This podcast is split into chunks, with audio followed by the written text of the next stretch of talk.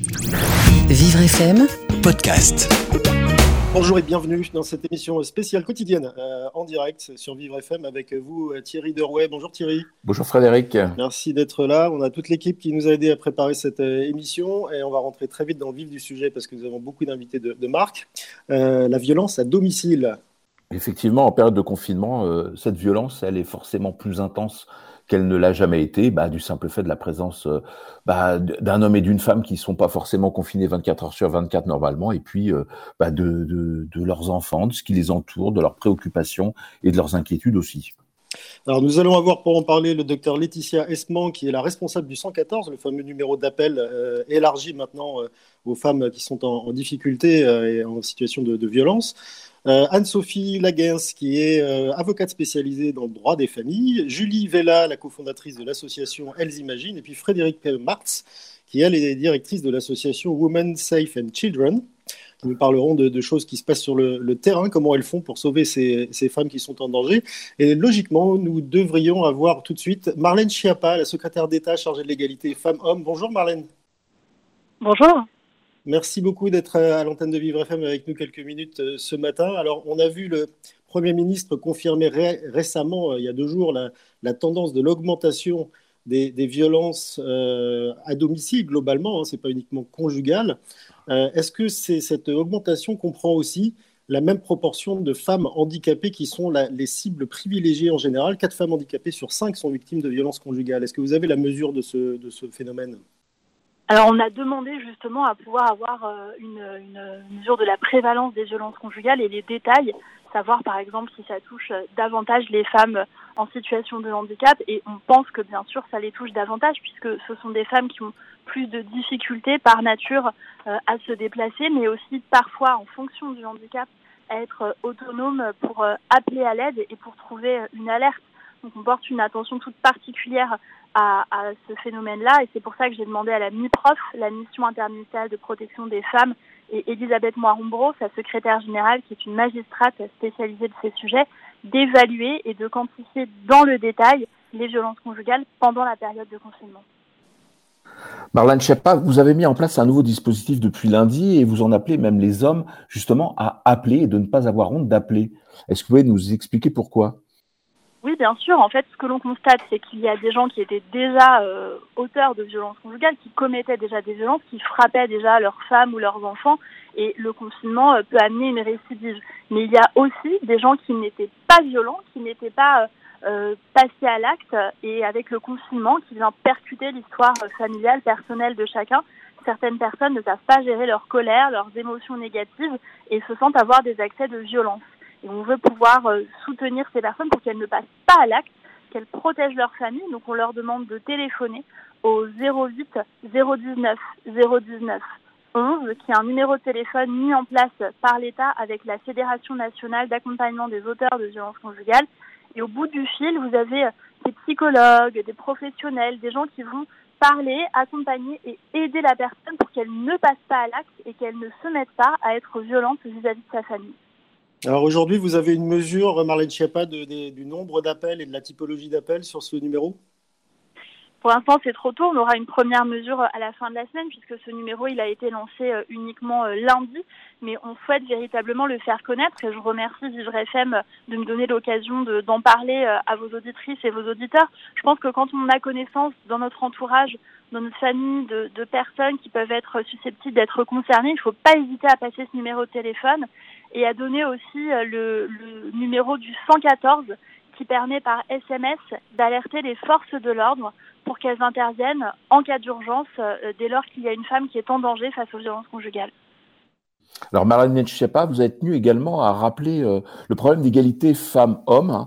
Alors, est-ce que c'est le bon moment d'en parler? Alors, je, vous cite hein, quand même, répartition des tâches ménagères entre femmes et hommes, 75% accomplis par les femmes. Les que, la crise que nous vivons ne doit pas creuser encore plus les inégalités. Oui, moi, ce que je crois, c'est qu'il y a toujours des gens pour considérer que c'est pas le moment euh, de parler d'égalité femmes-hommes, mais vous aurez remarqué que les gens qui ont dit oh, c'est pas le moment de parler d'égalité femmes-hommes, sont les mêmes personnes qui tout au long de l'année, hors des périodes de crise et hors des périodes de pandémie, trouvent que c'est quand même pas le moment de parler d'égalité femmes-hommes. Donc les gens qui s'intéressent pas à l'égalité femmes-hommes, à la lutte contre le racisme, à la protection des personnes handicapées, elle ne s'y intéresse pas plus en période de pandémie et elle trouve toujours que ce ne sont pas des sujets prioritaires et que c'est accessoire. Au contraire, moi ce que j'observe, c'est que la crise risque de creuser les inégalités, euh, quelles qu'elles soient, et particulièrement pour ce qui concerne les inégalités femmes-hommes. Bon, le confinement, les femmes sont assignées euh, à résidence, tout comme les hommes, évidemment, mais très souvent, dans les familles, ce sont les femmes qui sont davantage chargées de la préparation des repas, d'être aidantes familiales, de contacter les autres personnes de la famille, de l'organisation des devoirs. C'est ce que nous dit en tout cas l'INED. Et je pense qu'on est dans une période où on a besoin d'une grande solidarité à l'intérieur des familles, que femmes et hommes se partagent ces tâches, qu'on soutienne aussi les mères isolées quand il y en a euh, parmi nos amis, parmi nos familles élargies, voir euh, si elles ont euh, besoin d'aide, besoin d'un soutien moral. Et je voudrais dire que parfois le soutien, ça peut être quelque chose de très simple. Par exemple, quand on sait qu'il y a quelqu'un qui est débordé avec ses enfants, et que nous on l'est moins, et ben on peut lui proposer de prendre une heure de, euh, de vidéo par Skype ou par FaceTime avec les enfants pour euh, discuter avec eux, leur lire des histoires, faire les devoirs, bref, les occuper tout simplement et, et, euh, et discuter avec eux pendant que les parents puissent peuvent pardon avoir à ce moment-là un petit temps de liberté. On a parlé euh, la semaine dernière de violences faites aux enfants avec le secrétaire d'État Adrien Taquet qui nous disait que d'une manière très empirique, il fallait que le voisinage soit très en éveil au bruit qui pouvait, euh, euh, être généré par des, situations de, crise et puis éventuellement intervenir dans un premier temps juste en allant frapper à la porte et ça permettait peut-être de désamorcer un peu la situation. Est-ce que vous recommandez ça aussi dans le cadre de violences faites aux femmes aujourd'hui? Je pense qu'il a raison sur la vigilance qui doit euh, être la nôtre et, être collective. Et je crois que mettre, par exemple, des petites affiches dans l'ascenseur en rappelant le numéro du 119 pour les enfants et du 3919 pour les femmes, c'est utile.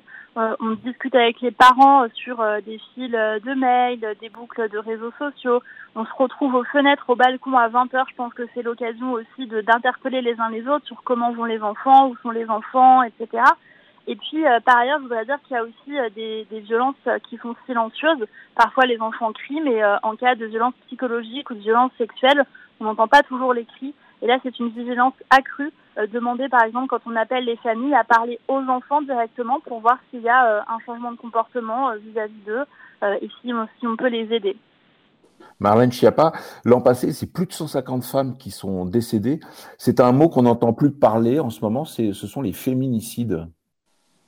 Oui, absolument. Alors, moi, je continue évidemment à travailler là-dessus avec la lutte contre les violences conjugales. Ce qui nous préoccupe, c'est justement faire qu'il y ait le moins de féminicides possible, même si c'est très difficile de le dire euh, en ces termes pendant le confinement.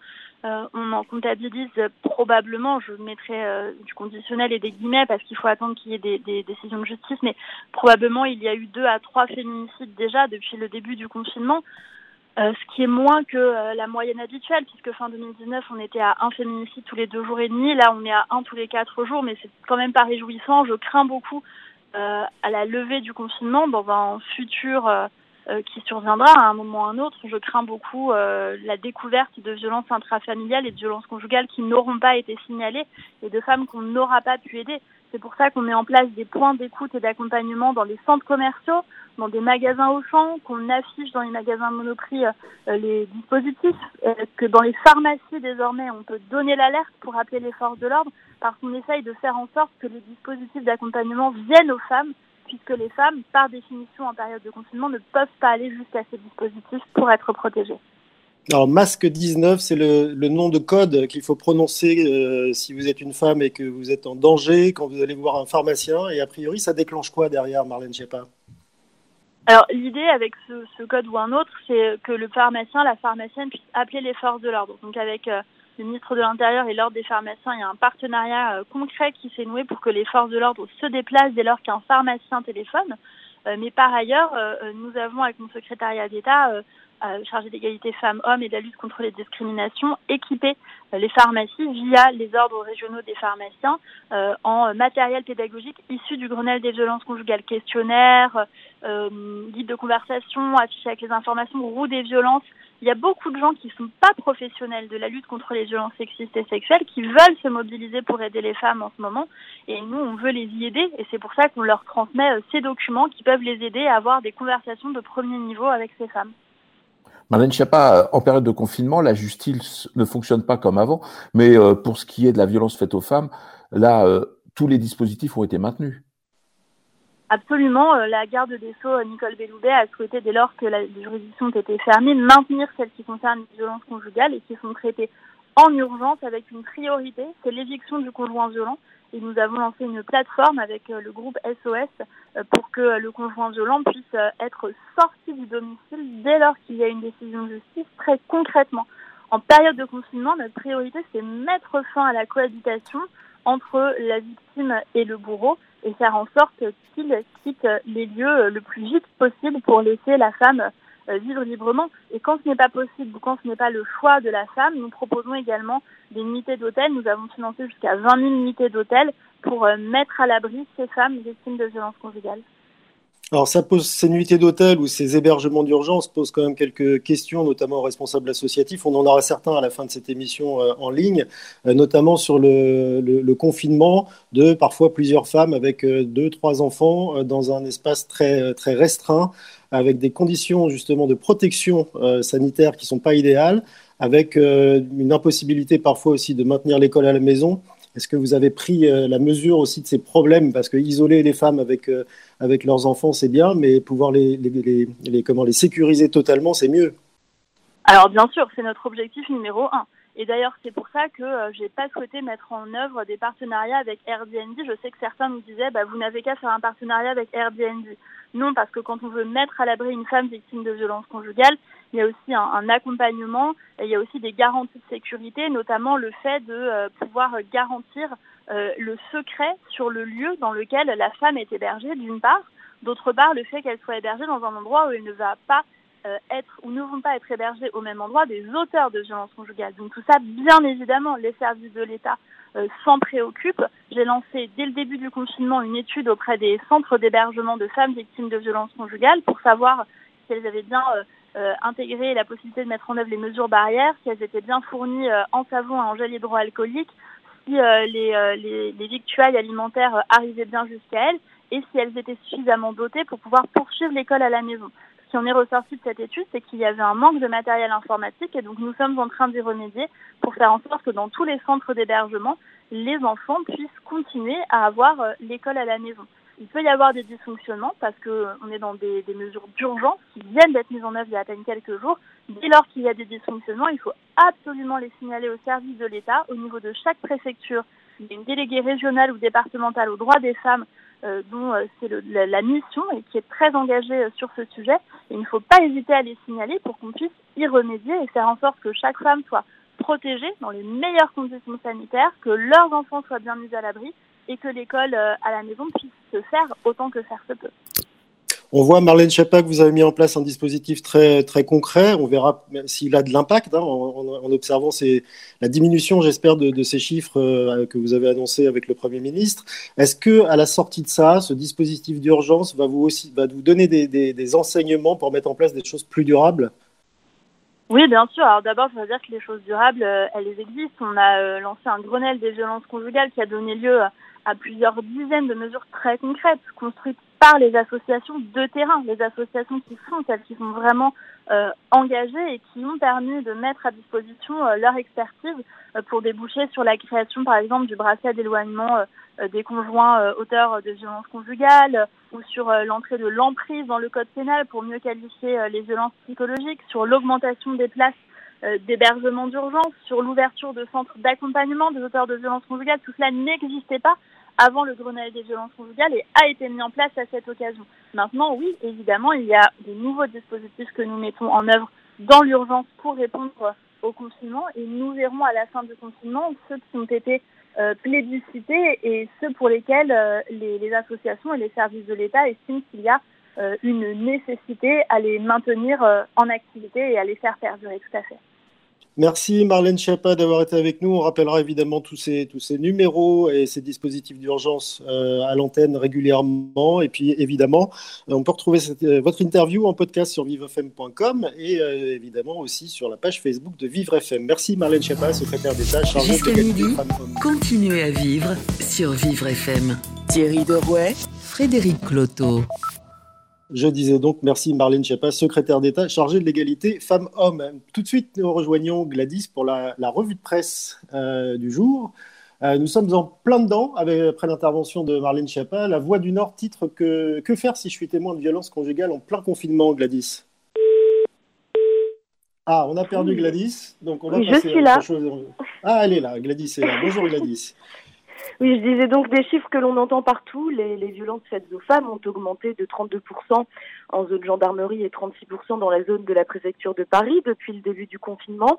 Et si le confinement favorise le passage à l'acte de ces violences, comme le disait à l'instant Marlène Schiappa, coincés entre quatre murs, ne pouvant échapper à leur conjoint. La police reste aux aguets et vous, en tant que voisin, vous pouvez jouer un rôle crucial en appelant le 17. N'attendez pas, dès les premiers cris, il faut appeler. Les policiers prennent note de l'appel et ça pourra éventuellement servir à la victime si son conjoint décide de récidiver ensuite. On nous conseille également de signaler des agissements sur le site du ministère de l'Intérieur si l'on ne peut pas appeler. Réagir, c'est déjà agir. Tel est le slogan de l'article qui nous donne toutes les précisions, tous les numéros utiles à l'alerte en tant que témoin d'une scène de violence conjugale, toutes les associations qui viennent en aide aux victimes, ainsi que les gestes à adopter avec ces femmes violentées. Donc beaucoup de numéros euh, spéciaux pour euh, essayer d'avoir de l'aide. On parle maintenant de traçage numérique, un outil euh, indispensable dans le sillage d'un déconfinement indispensable, mais qui laisse sceptique. Selon un article du Figaro, Mounir Majoubi, le député LREM, qui a rédigé une note parlementaire sur la mise en place du contact tracing, qui vise à définir les dernières relations de personnes contaminées par le Covid-19. Et eh bien, l'objectif étant de sauver des vies. Les gens auraient tendance à penser néanmoins qu'il s'agit d'une surveillance généralisée. Mais d'après le député de la majorité, ce n'est pas ça. Invité ce matin sur France Inter, il a rappelé que cette méthode permettait en fait à un malade de renseigner l'ensemble des personnes avec qui il est entré en contact les 15 derniers jours mais la possible surveillance d'État inquiète la population. Là alors, Mounir Majoubi liste les pare-feux qu'il sera possible de mettre en place pour protéger les libertés individuelles, pour que les données personnelles ne tombent jamais entre les mains de l'État. Si le gouvernement est en train de réfléchir à l'après, à la phase de déconfinement, ce système permettrait de limiter la propagation du virus restante et des entreprises françaises sont d'ailleurs déjà en train d'y travailler. Et on parle du mudzin maintenant, qui en tant que coronavirus pose problème en France. Euh, c'est pas le même son de cloche. À croire qu'il n'y a qu'une seule religion tolérée en France, l'ouverture à la culture, c'est comme le déconfinement, ce n'est pas pour maintenant. Ce que Causeur veut nous faire entendre dans ce discours politique, le muezzin et les cloches, qui incriminent le recteur de la grande mosquée de Lyon, Kamel Kaptan, décrit comme euh, un appel au djihadisme, à la mauvaise parole, on nous explique pourquoi faire retentir la danne. L'appel à la prière du muezzin ne peut pas être mis sur le même plan que les cloches des églises. La danne retentit depuis quelques jours en guise de solidarité à 19h et pas à 20h. Il faut quand même de la place pour tout le monde.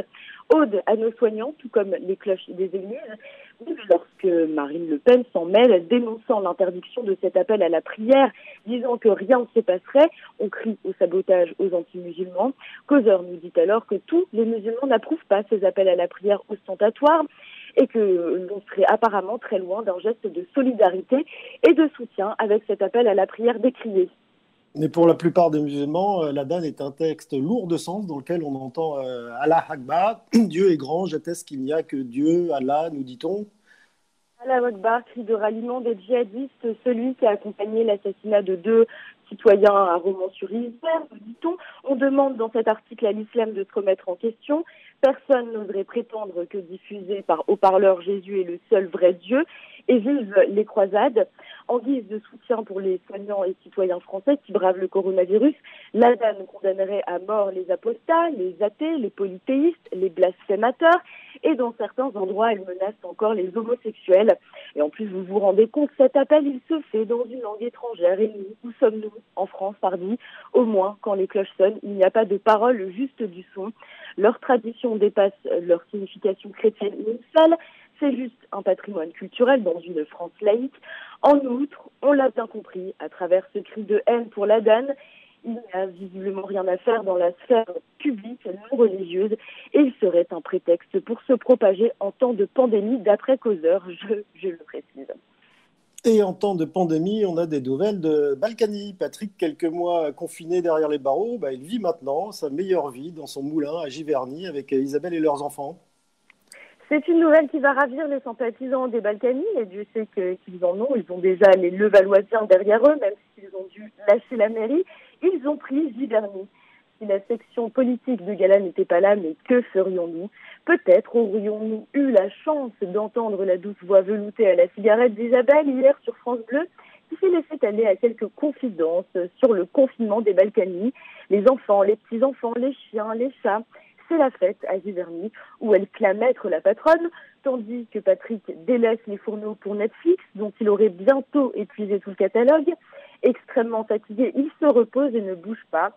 Mais bon, il n'y parvient pas trop. Quelle idée de rester confiné avec des gosses? Isabelle dit, les gosses apprennent la boxe, le karaté. Je n'ai jamais acheté autant d'arnica que ces jours derniers. Oui, et pourtant, Isabelle n'a pas le droit de sortir. Ses allers et retours excessifs à la pharmacie pour l'arnica vont lui valoir quelques amendes si cela continue. Quant à ses petits-enfants, ils vont pouvoir, de leur prise de karaté, défendre leur papy si quiconque veut les ramener à sa cellule de la santé. Le confinement, ça a aussi du bon, rappelons-le. Voilà. Ça, c'est de l'information, hein, Gala. Merci Gladys. On vous retrouve demain pour la, la, revue de presse un peu particulière en direct sur Vivre FM. Vous écoutez Continuez à vivre sur Vivre FM. Thierry Derouet, Frédéric Cloteau. La violence à domicile, elle augmente. On en a parlé avec Marlène Schiappa, la secrétaire d'État chargée de l'égalité femmes-hommes, elle a évoqué ce fameux numéro du 114. Et nous avons la responsable du 114 en ligne, Laetitia Esman. Pardon, bonjour. Bonjour. Alors, je suis la responsable par intérim en cette période d'épidémie et de, de, mise à disposition du 114 aux violences faites aux femmes. Et vous êtes euh. aussi la responsable de l'unité d'accueil et de soins pour les, sourds en Midi-Pyrénées. Il y a une raison à ça, c'est que le, 114 à l'origine, c'était un numéro d'appel et d'aide pour les personnes sourdes et pas pour les femmes. Et là, ça a été élargi. Est-ce que ça a été euh, facile de, de, pratiquer cet, élargissement? Alors pour préciser les choses, effectivement le 114, c'est un numéro qui a été euh, au départ imaginé pour euh, les sourds et malentendants, mais aussi pour toutes les personnes qui sont euh, dans une situation où ils ne peuvent pas utiliser le téléphone. Donc dès le départ, euh, le 114 a été réfléchi et conçu pour des personnes qui ne pouvaient pas utiliser le téléphone, que ce soit de façon temporaire ou permanente.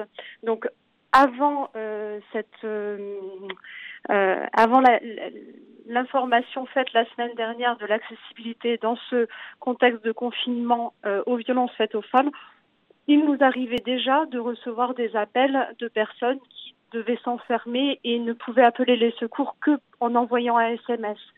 On est le seul euh, service d'appel au secours qui permet l'envoi de SMS. Tous les autres euh, services de secours nécessitent un appel vocal. Est-ce que ce dispositif permet de géolocaliser la personne? Parce que j'imagine qu'envoyer un SMS, ce n'est pas seulement suffisant pour se manifester.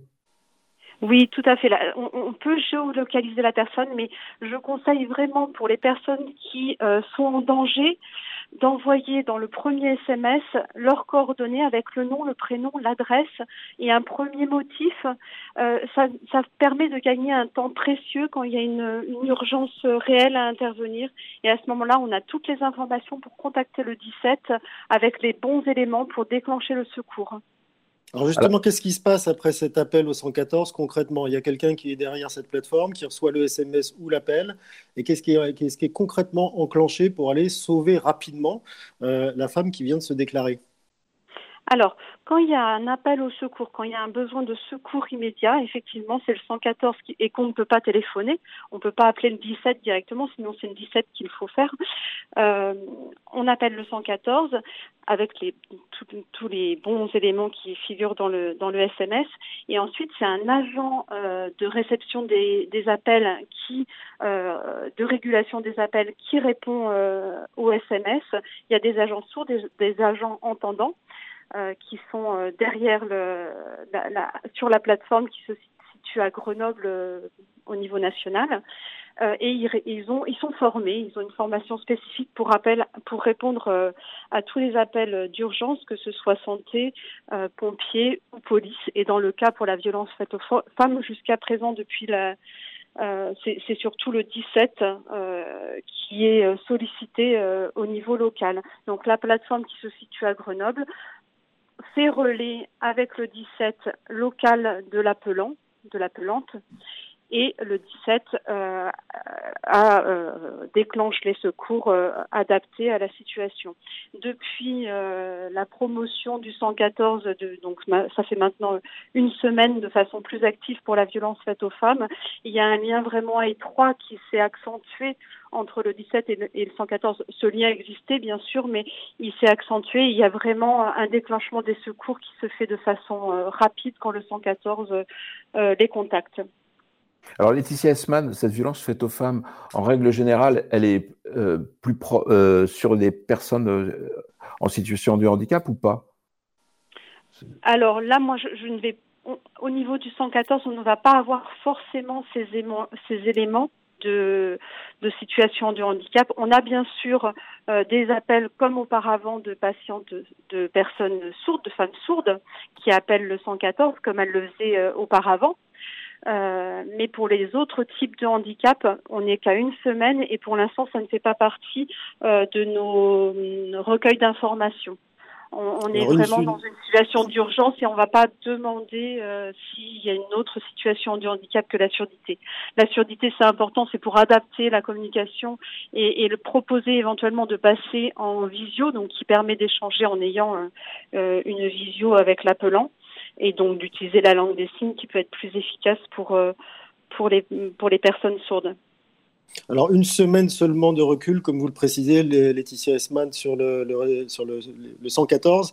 Euh, Est-ce qu'il y a quand même euh, une tendance de chiffres qui confirmerait ce qui a été annoncé par le Premier ministre et confirmé d'ailleurs ce matin par Marlène Schiappa? Alors déjà depuis l'épidémie du, du Covid-19, l'activité du 114 avait été multipliée par deux, voire trois selon les jours. Donc une grosse augmentation d'activité. Depuis mercredi dernier, clairement, il y a de nouveau un doublement des appels. Alors ce n'est pas euh, toujours pour des appels au secours. Il y a beaucoup de demandes d'informations. Donc là, je profite d'être euh, sur votre antenne que quand on peut téléphoner, euh, il vaut mieux pour avoir des informations, faire le 3919 où on aura des, des personnes qui seront euh, euh, capables de, de, de, de conseiller, d'accompagner, de donner des, des dispositifs d'accompagnement euh, proches du domicile. C'est une plateforme qui est anonyme et euh, qui, euh, qui permet de conseiller vraiment en toute sécurité. Quand on est en danger, bien sûr, et qu'on peut téléphoner, il faut faire le 17. Et quand on ne peut pas téléphoner parce qu'il y a une menace qui est proche et, qu'on ne peut pas utiliser la voix pour appeler, bien sûr, il faut faire le 114 euh, sans hésitation. Et donc ces appels au secours, vraiment euh, auprès du 114, on les a vus apparaître et c'est plusieurs appels par jour depuis euh, depuis la semaine dernière. Laetitia Esman, on l'a vu, il y a une recrudescence de numéros d'appel, de plateformes et tout ça. Est-ce que vous ne trouvez pas que parfois c'est un peu trop complexe euh, pour des personnes qui seraient en situation d'urgence de s'y retrouver? C'est pour ça que c'est important des émissions comme la vôtre pour, euh, pour éclaircir les, choses. Euh, oui, en, France, il y a beaucoup de numéros. Mais il y a des numéros qui permettent d'avoir les informations et peut-être que euh, c'est bien pour les situations qui, pour les personnes qui sont euh, témoins ou pour les personnes qui sont en situation de violence mais pas forcément en situation d'urgence, c'est peut-être bien de prendre des informations en amont, de se renseigner et d'être prêt euh, en cas de besoin et en cas d'urgence à, à avoir le bon geste et les bons réflexes. Vous parliez d'un doublement des appels depuis mercredi dernier, Laetitia Esman. Esman pardon. Euh, quel, euh, ça, ça, représente quoi comme volume? Alors, le, les volumes précis sont. Euh, alors, la plateforme. Pardon, excusez-moi. Euh, on est à, à, près de 300-400 appels par jour. Ah oui, quand même. Donc, c'est pas, 200 pas et, et 300. Et vous, et vous constatez une, une, une répartition géographique euh, précise ou, où les appels viennent de partout en France? Alors, à l'heure actuelle, je, moi, je, je n'ai pas les éléments euh, détaillés des, appel, des zones géographiques des appelants. Là, aujourd'hui, au moment où je vous appelle, parce que le, le recueil de l'activité a été fait euh, de façon quotidienne, mais pas de façon euh, détaillée à ce niveau-là. Une question à laquelle vous n'aurez peut-être pas réponse, mais là aujourd'hui, après l'élargissement du 114 et puis cette facilité euh, que permet le 114 grâce à la technologie euh, adaptée, euh, enfin à l'origine développée pour les personnes sourdes ou malentendantes de pouvoir envoyer un SMS sur la, seule plateforme en France qui existe comme ça. vous estimez, est-ce que vous avez une estimation du nombre de, de femmes que vous avez pu sauver? Alors, je, c'est, je alors depuis l'ouverture du 114, je ne sais pas, mais depuis une, une semaine, alors sauver, en tout cas, nécessite un, l'intervention du, du 17, c'est entre 10 et 20 femmes. Par, par jour ou, au total? Euh, sur, les, sur les quatre premiers jours. D'accord, bon, on voit il y, a, quand même une, forme d'efficacité qui va grandir. Merci euh, Laetitia Eisman d'avoir été avec nous. Je rappelle que vous êtes responsable du 114 et puis que vous êtes aussi euh, docteur et responsable de l'unité d'accueil et de soins pour euh, les personnes sourdes ou malentendantes dans la région Midi-Pyrénées. Merci d'avoir été avec nous en direct sur Vivre FM ce matin. Alerte coronavirus. Si vous avez de la toux et de la fièvre, vous êtes peut-être malade. Dans ce cas, restez chez vous. Limitez les contacts avec d'autres personnes appelez votre médecin. La maladie guérit en général en quelques jours avec du repos, mais si les signes s'aggravent, que vous avez des difficultés importantes à respirer et que vous êtes essoufflé, appelez le 15 immédiatement. Plus d'informations sur gouvernement.fr. Ceci est un message du ministère chargé de la Santé et de Santé publique France. Jusqu'à midi, continuez à vivre sur Vivre FM. Thierry Derouet, Frédéric Cloteau. On retrouve maintenant Kevin Aubin. Bonjour Kevin. Bonjour. Ah, alors comme ça, si j'ai bien compris, euh, on va pouvoir trouver des nouveaux déguisements grâce à l'inspiration d'Australiens pour sortir nos poubelles, c'est ça? Totalement. Les Australiens ont trouvé le moyen de révolutionner la sortie des poubelles. Il faut savoir qu'en Australie, les rassemblements de plus de 100 personnes sont interdits en revanche, le confinement n'est pas encore obligatoire dans le pays. La plupart des gens restent quand même hein, cloîtrés chez eux. Des Australiens qui trouvent le moyen de se divertir même en sortant les poubelles. Ils se déguisent en différents personnages, des tenues les plus loufoques les unes après les autres. Certains se déguisent en dinosaures, d'autres en catcheur ou même en Donald Trump. Juste le temps de vider les ordures. Des vidéos montrant des Australiens incarnant leurs personnages avec, on va dire, virtuosité circule sur Twitter ou Facebook, comme quoi le confinement nous rend créatifs, même quand il s'agit de se débarrasser des sacs poubelles. Eh oui, euh, effectivement, c'est assez particulier. Retour en France maintenant, et contrairement aux Australiens, eux ne se déguisent pas, et c'est un exemple de solidarité. Ça se passe en France, dans la ville de Bordeaux. Une femme âgée de 61 ans a décidé d'accueillir chez elle un migrant le temps du confinement. Cathy souffre de sclérose en plaques. Elle est veuve et vit toute seule. Pour parer au poids de la solitude, elle a ouvert son toit à Adam, un jeune tchadien euh, âgé, lui, de 21 ans. Avant le confinement, il logeait dans un foyer pour migrants le temps d'avoir un titre de séjour. C'est le fils hein, de Cathy qui les a mis en contact. Et euh, l'ambiance entre les deux colocataires se passe plutôt bien. Adam raconte à Cathy son enfance difficile en Afrique. Quant à la sexagénaire, elle lui relate son passé de femme mariée mais ce n'est pas tout. Cathy initie le jeune homme à la cuisine française. Hein. Elle lui apprend, par exemple, comment cuisiner un pot-au-feu. Un pot-au-feu. Adam, de son côté, donne des cours de couture à Cathy. Elle est même bluffée par ses talons de couturier. Un confinement qui prend l'allure hein, d'un brassage culturel entre deux générations antinomiques. Voilà une belle histoire qui mérite d'être connue de tous. Et toujours en France, là, c'est plus de 300 personnalités qui poussent la chansonnette pour venir en aide aux hôpitaux. Totalement. Un collectif de 350 personnes, chanteurs, chanteuses, acteurs, actrices, sportifs ou encore journalistes. Tous ont donné de la voix ou sont apparus dans le clip de la chanson Et demain, un clip disponible sur YouTube et qui est aussi hein, diffusé sur des chaînes de télé. Le collectif Et demain a pour objectif d'amasser des fonds pour soutenir la Fondation Hôpitaux de Paris, Hôpitaux de France. Parmi les personnalités engagées, on compte la chanteuse Shaim, l'humoriste Muriel Robin, l'acteur Guillaume Canet, l'entraîneur et ex-joueur de foot Zinedine Zidane, ou encore le journaliste Gilles Boulot. Voilà, j'ai pris euh, une personnalité de chaque domaine. Hein. On ne peut évidemment pas tous les énumérer. Le clip, il est sorti hier, je l'ai dit. Donc, euh, si vous pouvez soutenir la Fondation Hôpitaux de Paris, Hôpitaux de France, allez-y, n'hésitez pas. Voilà. Bon, bah, Kevin, je vais me mettre à chanter, même si je chante faux. Et puis, on vous retrouve demain. Bonne journée. Vous écoutez Continuez à vivre sur Vivre FM. Thierry Derouet, Frédéric Cloteau. La violence à domicile, on continue d'en parler. On a vu avec euh, Marlène Schiappa et le docteur Laetitia Esman qu'il y avait des dispositifs qui étaient mis en place pour les femmes qui étaient en danger, des numéros spéciaux. Mais qu'en est-il de ce qui se passe après? Nous avons euh, en ligne Anne-Sophie Laguins, pardon, avocate spécialisée dans le droit des familles. Bonjour. Bonjour. Merci de prendre un peu de temps avec nous. J'imagine que vous êtes sur la brèche avec tous ces cas qui se déclarent un peu partout. Alors, traditionnellement, on a en tout cas l'image d'une lenteur très, très, euh, très importante euh, de la justice dans le cadre d'affaires familiales. Est-ce que vous, de, vue de, votre paroisse, euh, vous pensez qu'elle s'est adaptée à la situation d'urgence en accélérant le mouvement pour, ce, pour traiter ces cas de femmes violentées?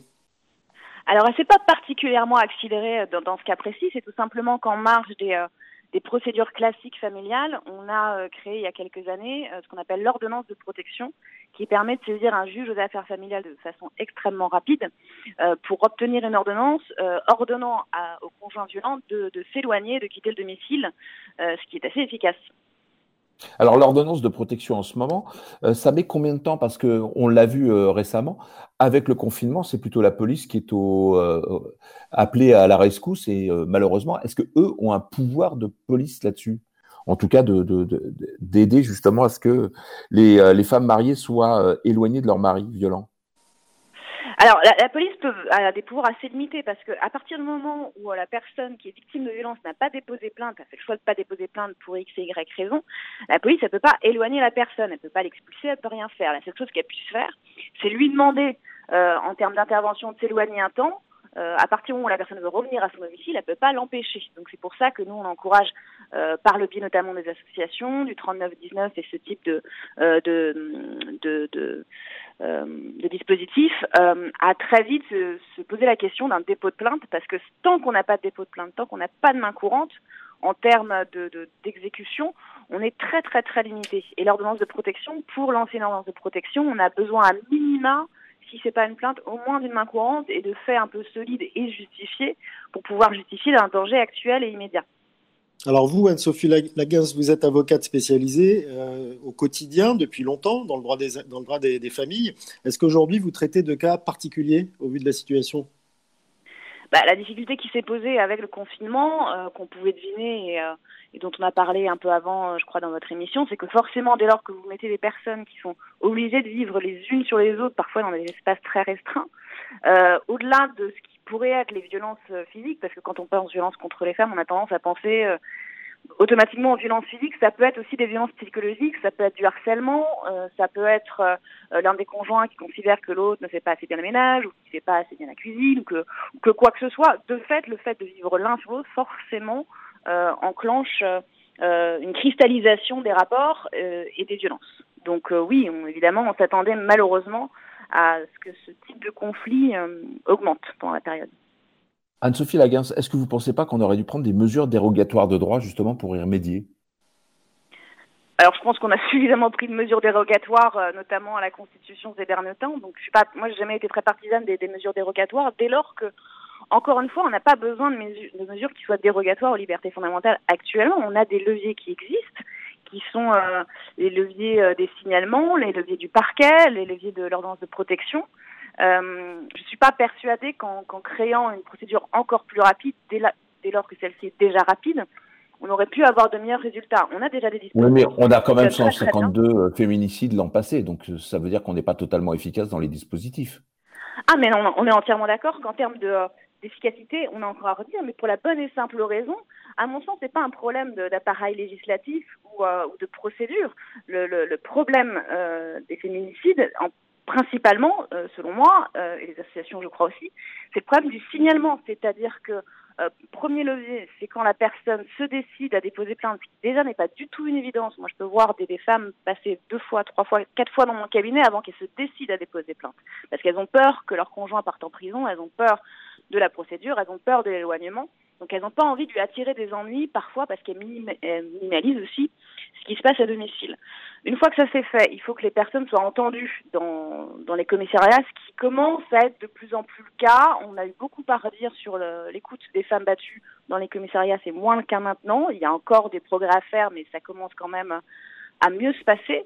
Une fois que les plaintes sont déposées, on a la possibilité d'entendre les personnes, de les placer en garde à vue, éventuellement de les déférer immédiatement.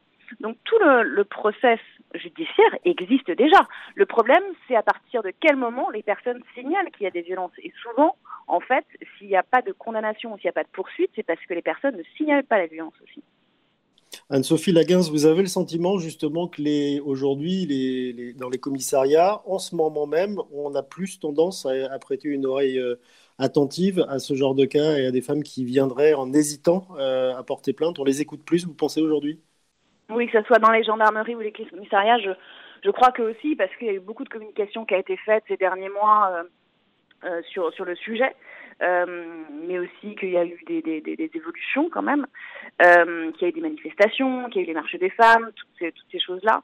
L'écoute est meilleure, elle n'est pas optimale partout, on va pas se mentir. J'ai encore euh, j'ai encore des, femmes qui déposent plainte euh, à qui on reproche d'avoir trop bu, à qui on reproche d'en faire un petit peu beaucoup sur une relation qui est juste une relation de couple toxique, avec ce mot toxique qui veut tout et rien dire et qui met à la charge des deux, des deux personnes euh, la charge des violences. Euh, mais globalement, euh, ça va quand même dans le bon sens. C'est pas optimal, mais ça va quand même dans le bon sens.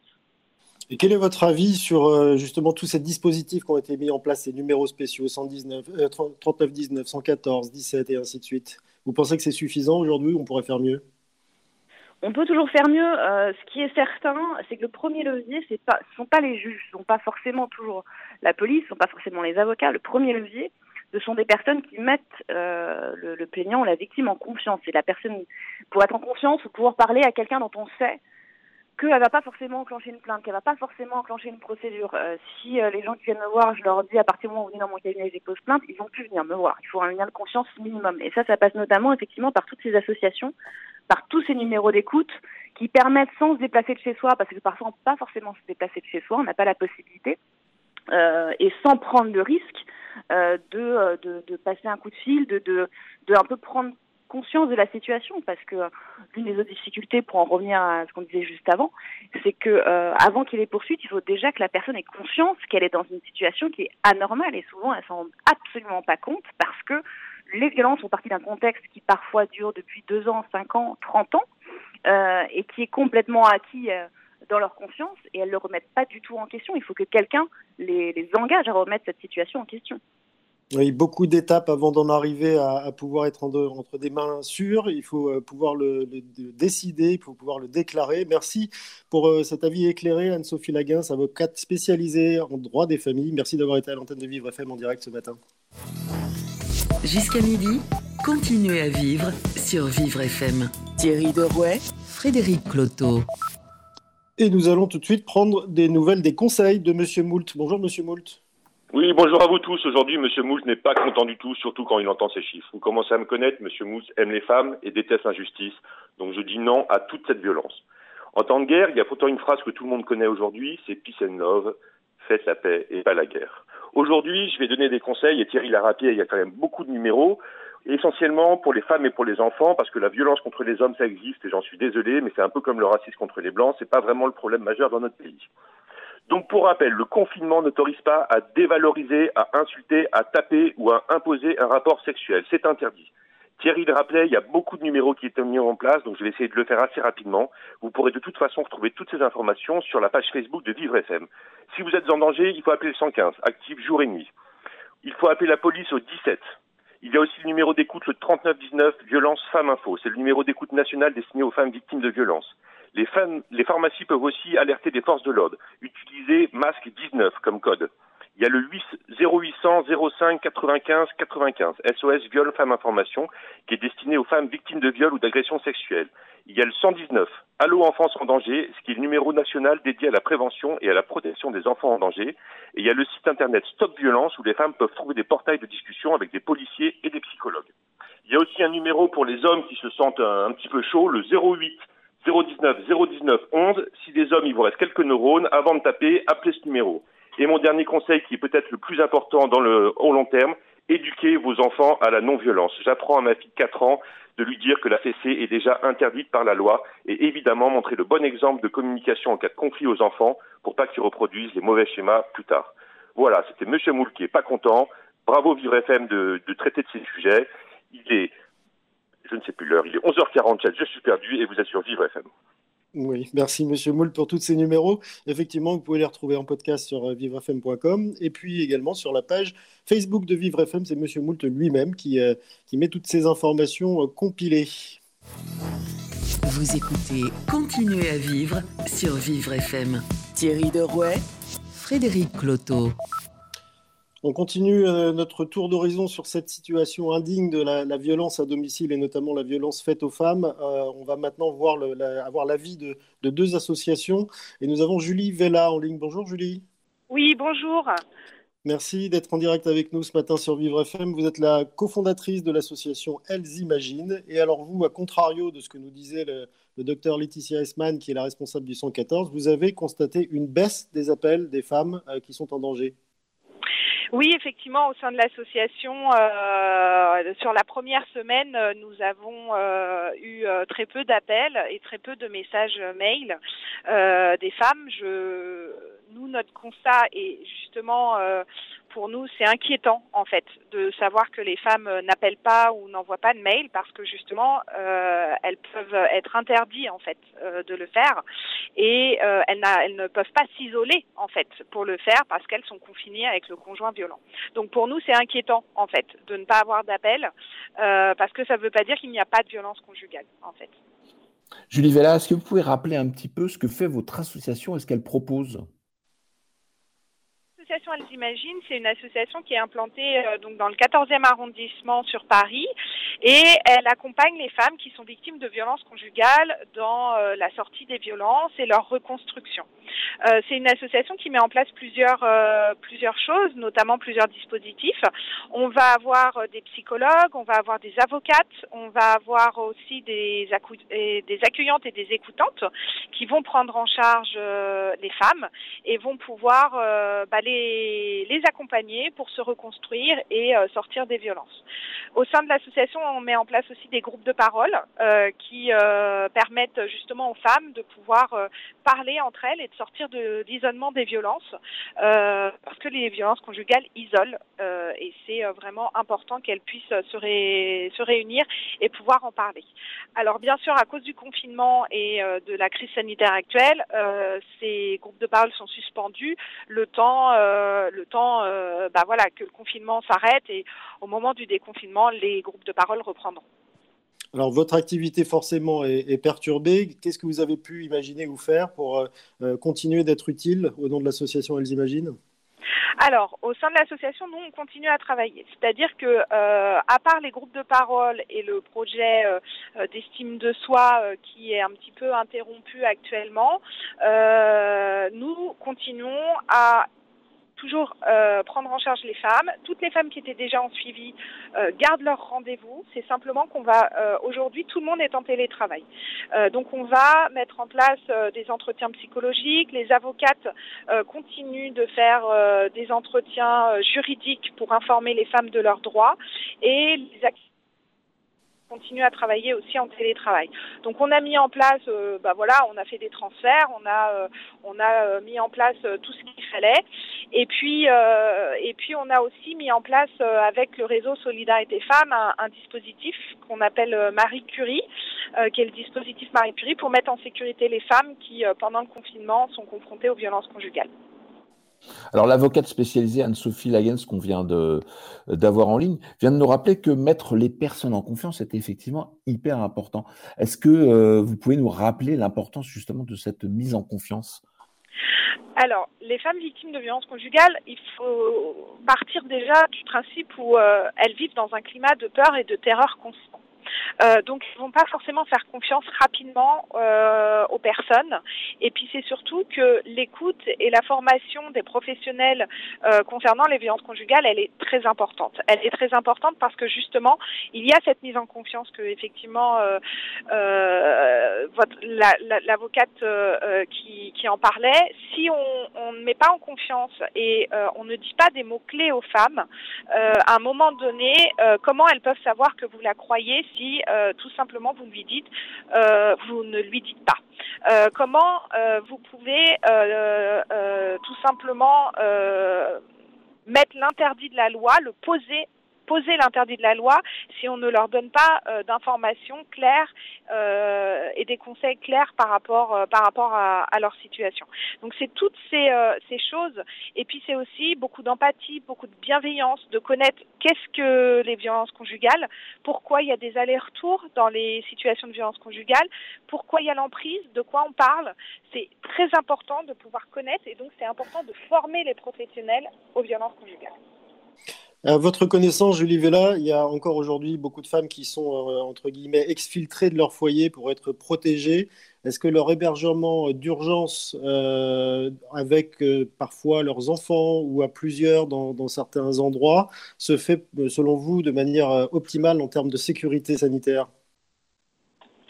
Alors, nous, sur, sur l'île de France, là, on, vient de, mettre en place le dispositif Marie Curie, un dispositif euh, très clairement euh, de sécurité pour les femmes victimes de violences conjugales. Et au niveau sanitaire, on a pris toutes les dispositions.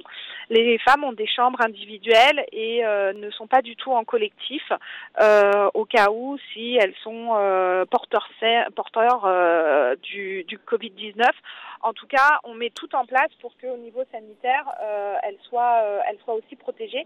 Parce qu'en fait, on, on, lutte contre deux choses. On lutte contre euh, les violences conjugales, mais on lutte aussi contre le Covid-19.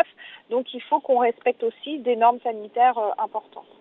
Après, les 115 restent, je ne sais pas si actuellement pour certaines régions sont saturées ou pas. Euh, nous, on a euh, dans certaines régions, oui, la saturation euh, de, des chambres d'hôtel. On a, euh, voilà, on a euh, des petits soucis pour héberger les femmes, d'où l'importance du dispositif qu'on a mis en place, qui va permettre à 70 femmes d'avoir accès sur sur plusieurs semaines là au, à ce dispositif-là. Voilà. Donc, appel lancé par Julie Vella, la cofondatrice de l'association Elles Imaginent euh, en direct sur Vivre FM. Vous cherchez des logements pour héberger des femmes qui sont victimes de violences conjugales. Nous avons également Frédéric Marx euh, en ligne. Bonjour Frédéric. Oui, bonjour. Merci d'être avec nous en direct sur Vivre FM. Vous êtes vous la directrice de l'association Women Safe and Children et vous avez, à l'inverse de ce qu'on vient de nous dire, constaté une augmentation des appels d'urgence par les femmes oui, absolument. Euh, on a plus de 40%, enfin une augmentation de 40%. C'est, euh, ce sont des appels d'urgence qui ne sont pas nécessairement liés en, fait au, fait qu'on soit installé dans les Yvelines. Les femmes appellent de tous les départements. Donc ces situations d'urgence, nous les gérons, bien que nous ne soyons pas au départ un lieu d'urgence, hein, puisqu'on a toujours dit qu'on était un, un, lieu dans lequel on accueillait, mais on accueillait aussi dans la pérennité et une prise en charge globale euh, euh, qui, qui doit aller jusqu'à la résolution de la situation. Aujourd'hui, je pense que ce que j'ai envie de dire, c'est qu'aujourd'hui, le confinement n'a pas été un obstacle, un obstacle pour nous dans notre organisation, puisqu'on s'est très vite organisé en pluridisciplinarité, avec une organisation qui a été un, un véritable test pour nous. Qu'est-ce que, ça, qu'est-ce que ça veut dire, Frédéric Martz, la, la pluridisciplinarité dans votre activité? Dans notre activité, nous avons réuni, si nous sommes sur le lieu lui-même, nous sommes dans un lieu où on a réuni médecine et justice, qui étaient effectivement deux métiers qui pouvaient ne pas se côtoyer. Donc aujourd'hui, dans ce lieu-là, qui n'est plus qu'un lieu virtuel pour l'instant du fait du confinement, nous continuons à poursuivre effectivement cette logique euh, de prise en charge euh, qui, qui correspond en fait à un besoin de la femme victime, qu'elle soit euh, dans le domaine de la santé, dans le domaine de la prise en charge psychologique, mais également dans le domaine juridique. Euh, les acteurs euh, qui sont réunis, c'est des médecins, des infirmières, des psychologues, des avocats, des juristes, qui travaillent ensemble et qui finalement se concertent pour mettre en place une action commune pour faire avancer la situation. Frédéric Martz, votre association s'occupe également d'enfants. Absolument. Alors, euh, nous, notre le, le, challenge, parce qu'il faut savoir que quand le confinement a été euh, euh, nous a été tous imposé, nous devions effectivement nous organiser. Alors, il y a deux choses qui nous ont posé beaucoup questions, puisque notre pratique voulait nécessairement que chaque victime qui nous sollicite, nous devions la rencontrer on pense que l'interaction humaine est très très importante. Il se trouve que le confinement a fait que nous devions nous positionner sur une, autre, un autre mode de communication qui était le téléphone. Et nous avons aujourd'hui une file active de victimes que nous continuons à prendre en charge et toutes ont la possibilité aujourd'hui de continuer à prendre, à, à, bénéficier de la prise en charge psychologique, médicale, même gynécologique, euh, avec des techniques que nous avons mis en place et qui sont très très efficaces. Concernant les enfants, nous avions une grande inquiétude puisque effectivement les enfants dépendent d'une autorité parentale. Dans le cas des enfants de femmes victimes, nous continuons effectivement à avoir des entretiens téléphoniques. Ils sont beaucoup plus neutres puisqu'on on continue à aborder, à entrer un peu dans leur vie euh, du fait du confinement. Euh, les entretiens sont pour faire perdurer un lien qui doit nécessairement reprendre après le confinement. Et puis il y a les enfants de l'aide sociale à l'enfance qui sont placés soit dans des familles d'accueil, soit dans des foyers. Euh, l'aide sociale à l'enfance a vraiment bien bien joué le jeu puisque ce lien se continue. continue. Les familles d'accueil laissent un espace à l'enfant pour continuer à faire perdurer l'entretien euh, avec la psychologue en charge, euh, donc dans, dans, le cadre de sa prise en charge psychologique. Dans Frédéric Marx, on voit qu'il y a beaucoup d'acteurs publics ou associatifs, que les besoins peuvent être euh, parfois les mêmes, parfois pas les mêmes. On a entendu l'appel de Julie Vella qui cherche des, hébergements d'urgence. Euh, est-ce que vous vous coordonnez avec d'autres associations pour essayer de, compenser et de, partager vos atouts et vos faiblesses pour, euh, pour assurer un service maximal?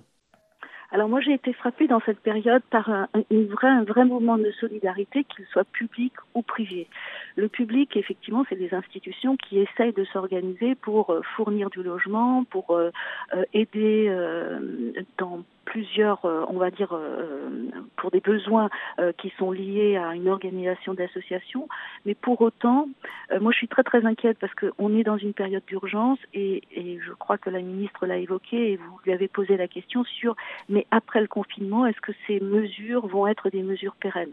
Et ça c'est notre vraie question parce que accéder à un hébergement d'urgence, c'est une chose, mais est-ce que dans cet hébergement d'urgence, il y a des personnes qui vont les prendre en charge euh, des femmes dans leur, euh, on va dire, état psychologique euh, fragilisé par finalement rien que le fait de, de, de, faire sortir une femme de son lieu de vie pour la mettre dans un lieu de vie collectif avec d'autres victimes, c'est une vraie prise en charge qui ne peut pas être ignorée dans l'action en fait. Et moi, on s'interrogeait justement sur le fait de trouver des hébergements d'urgence parce que il y a violence intrafamiliale et vous avez cité des enfants euh, qui sont pour nous un, vrai problème dans, la projection euh, de l'après-confinement comment euh, vont s'en sortir ces enfants qui ont été témoins de violence, mais aussi comment ces femmes qui sont mises dans des hébergements d'urgence sont prises en charge actuellement et vont pouvoir pérenniser cette prise en charge d'urgence avec un hébergement qui se stabilise après. Pour avoir une idée du volume, de la volumétrie de votre action à, l'association Women's Safe and Children, euh, vous parliez d'une augmentation de 40% des appels, mais ça représente combien de personnes dont vous vous occupez à l'année et peut-être en particulier maintenant?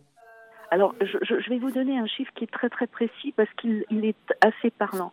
Nous avons aujourd'hui six nouveaux accueils par jour. Alors, vous allez me dire, c'est pas grand-chose dans, dans, le volume euh, quand on est dans le quantitatif, mais nous, on est dans le qualitatif. Et c'est très important de revenir sur pourquoi nous limitons à six accueils par jour, parce que derrière, nous allons voir la femme 10, 20 fois. Ça veut dire qu'en fait, notre pratique n'est pas de rentrer en force euh, des femmes qui vont libérer leurs paroles pour après ne pas leur trouver une solution.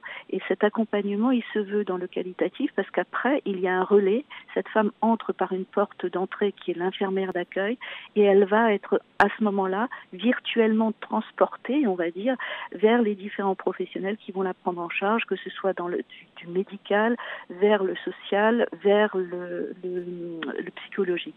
Euh, ce que nous constatons aujourd'hui, c'est du fait du confinement, il y a quelque chose qui nous frappe beaucoup, c'est l'état psychique des personnes que nous recevons aujourd'hui, qui sont soit en décompensation, alors on parle beaucoup de violences intrafamiliales ou conjugales, mais nos chiffres incluent aussi des personnes qui sont en décompensation psychique et qui aujourd'hui nous révèlent des violences bien antérieures, évidemment, que ce soit de viol ou de d'inceste. Et ces personnes sont aussi dans un état d'urgence, on va dire, pas nécessairement pour euh, les mettre en hébergement ou en protection immédiate, mais parce qu'elles sont psychiquement extrêmement fragilisées du fait du confinement. Frédéric Marx, comment une femme aujourd'hui qui se sent en, danger peut-elle euh, vous contacter, vous appeler, envoyer un SMS, un mail? Alors on a fait beaucoup de communication parce qu'effectivement on a un mail hein, qui est, qui est euh, concrètement de donner à l'antenne en fait ce, genre d'informations, c'est précieux? Voilà, notre numéro c'est le 01 39 10 85 35 et notre mail c'est accueil women-safe.org.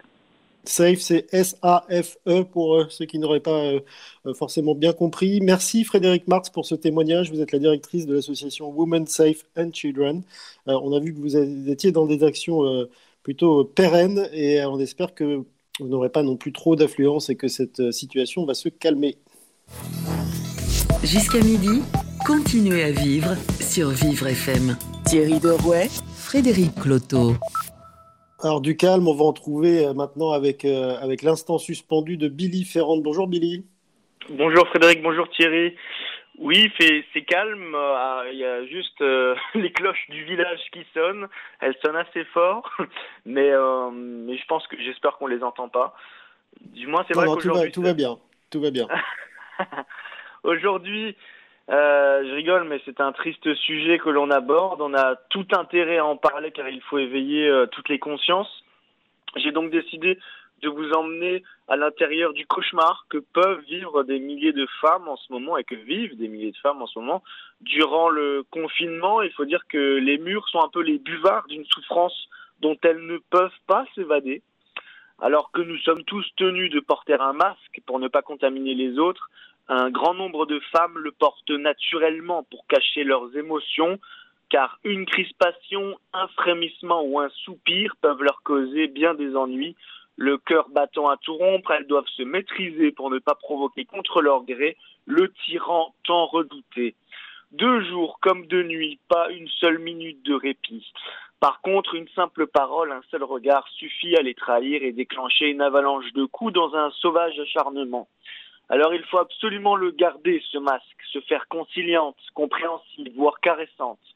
C'est une question de survie. Désormais, les claques étourdissent et retentissent sèchement dans un bruit déchirant à n'importe quel moment. Si l'homme commence à prendre le pli, c'est loin d'être le cas du sexe opposé. On ne s'habitue jamais vraiment aux gifles d'un être aimé. Chaque fois, c'est un coup de poignard plongé dans le cœur. D'ailleurs, ça fait bien longtemps que leurs illusions de jeunes filles se sont envolées vis-à-vis du chéri, jadis tant convoité. Aujourd'hui, leur quotidien s'inscrivent dans la tragédie ordinaire d'une existence violée. Devant la charpente imposante du mal, elles se protègent comme elles peuvent, les mains devant les yeux gonflés d'horreur. Ces flots de malheur se propagent dans toute la maison comme des ondes dévastatrices. Et c'est toute la famille qui tremble lorsque le bois du parquet grince sous les pas du monstre. Ces enfants connaissent la cadence de sa démarche par cœur et vivent eux aussi dans l'angoisse permanente et la peur. Lorsqu'ils écoutent les larmes muettes couler des joues de leur mère, ils deviennent tout rouges à croire que leur sang va faire éclater leurs veines. Tapis dans la chambre de l'impuissance, les sanglots déchirent leur gorge nouée de rage. Ils ne savent pas encore que plus tard il leur faudra surpasser l'hérédité de la violence. Le soir, ils déshabillent leurs petits gabarits pour se glisser sous les couvertures, le corps aussi dur qu'un morceau de bois, n'osant pas tomber dans le récipient des rêves de peur de faire une terreur nocturne. En somme, il n'y a pas de repos dans l'antre d'un bourreau, marqué au fer rouge par la brutalité de leur geôlier. Soyons donc sur nos gardes pour les sauver du calvaire au moindre détail suspect. Il faut nous excuser, messieurs les tortionnaires, mais cogner sa femme n'est plus un passe-temps toléré. Il faudra vous creuser la tête et inventer d'autres activités pour que la vie puisse enfin continuer. Merci Billy pour ce témoignage en direct de l'Est de la France. Et on vous retrouve demain évidemment euh, pour euh, la nouvelle émission sur les, sur les belles initiatives. Vous écoutez Continuez à vivre sur Vivre FM. Thierry Derouet, Frédéric Cloteau. Alors, pas de repos pour les bourreaux, comme l'a dit euh, Billy Ferrand. c'est ce qu'on a aussi pu voir aujourd'hui, mais on a vu aussi aujourd'hui, depuis Marlène Schiappa jusqu'aux associations, que les, les, on va dire des, des choses étaient mises en place et puis des bonnes pratiques s'organisent pour sauver ces femmes qui sont euh, dans une situation euh, dramatique, confinées avec euh, ces fameux bourreaux.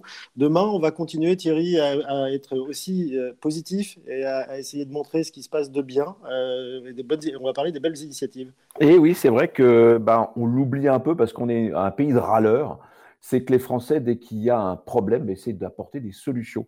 Et on va essayer d'en balayer certaines, hein, qui sont à la fois au niveau et national et au niveau local parce que euh, bah, la France, effectivement, est euh, pleine de belles et heureuses initiatives, même si parfois on en a quand même relevé certaines qui peuvent être qualifiées de pires. Et euh, nous aurons en ouverture de cette émission demain à 11h et en direct la secrétaire d'État en charge des personnes handicapées. Les belles initiatives, ça la concerne aussi. C'est Sophie Cluzel qui sera une bonne vingtaine de minutes avec nous demain matin en direct à 11h depuis chez nous et, depuis, et puis chez vous.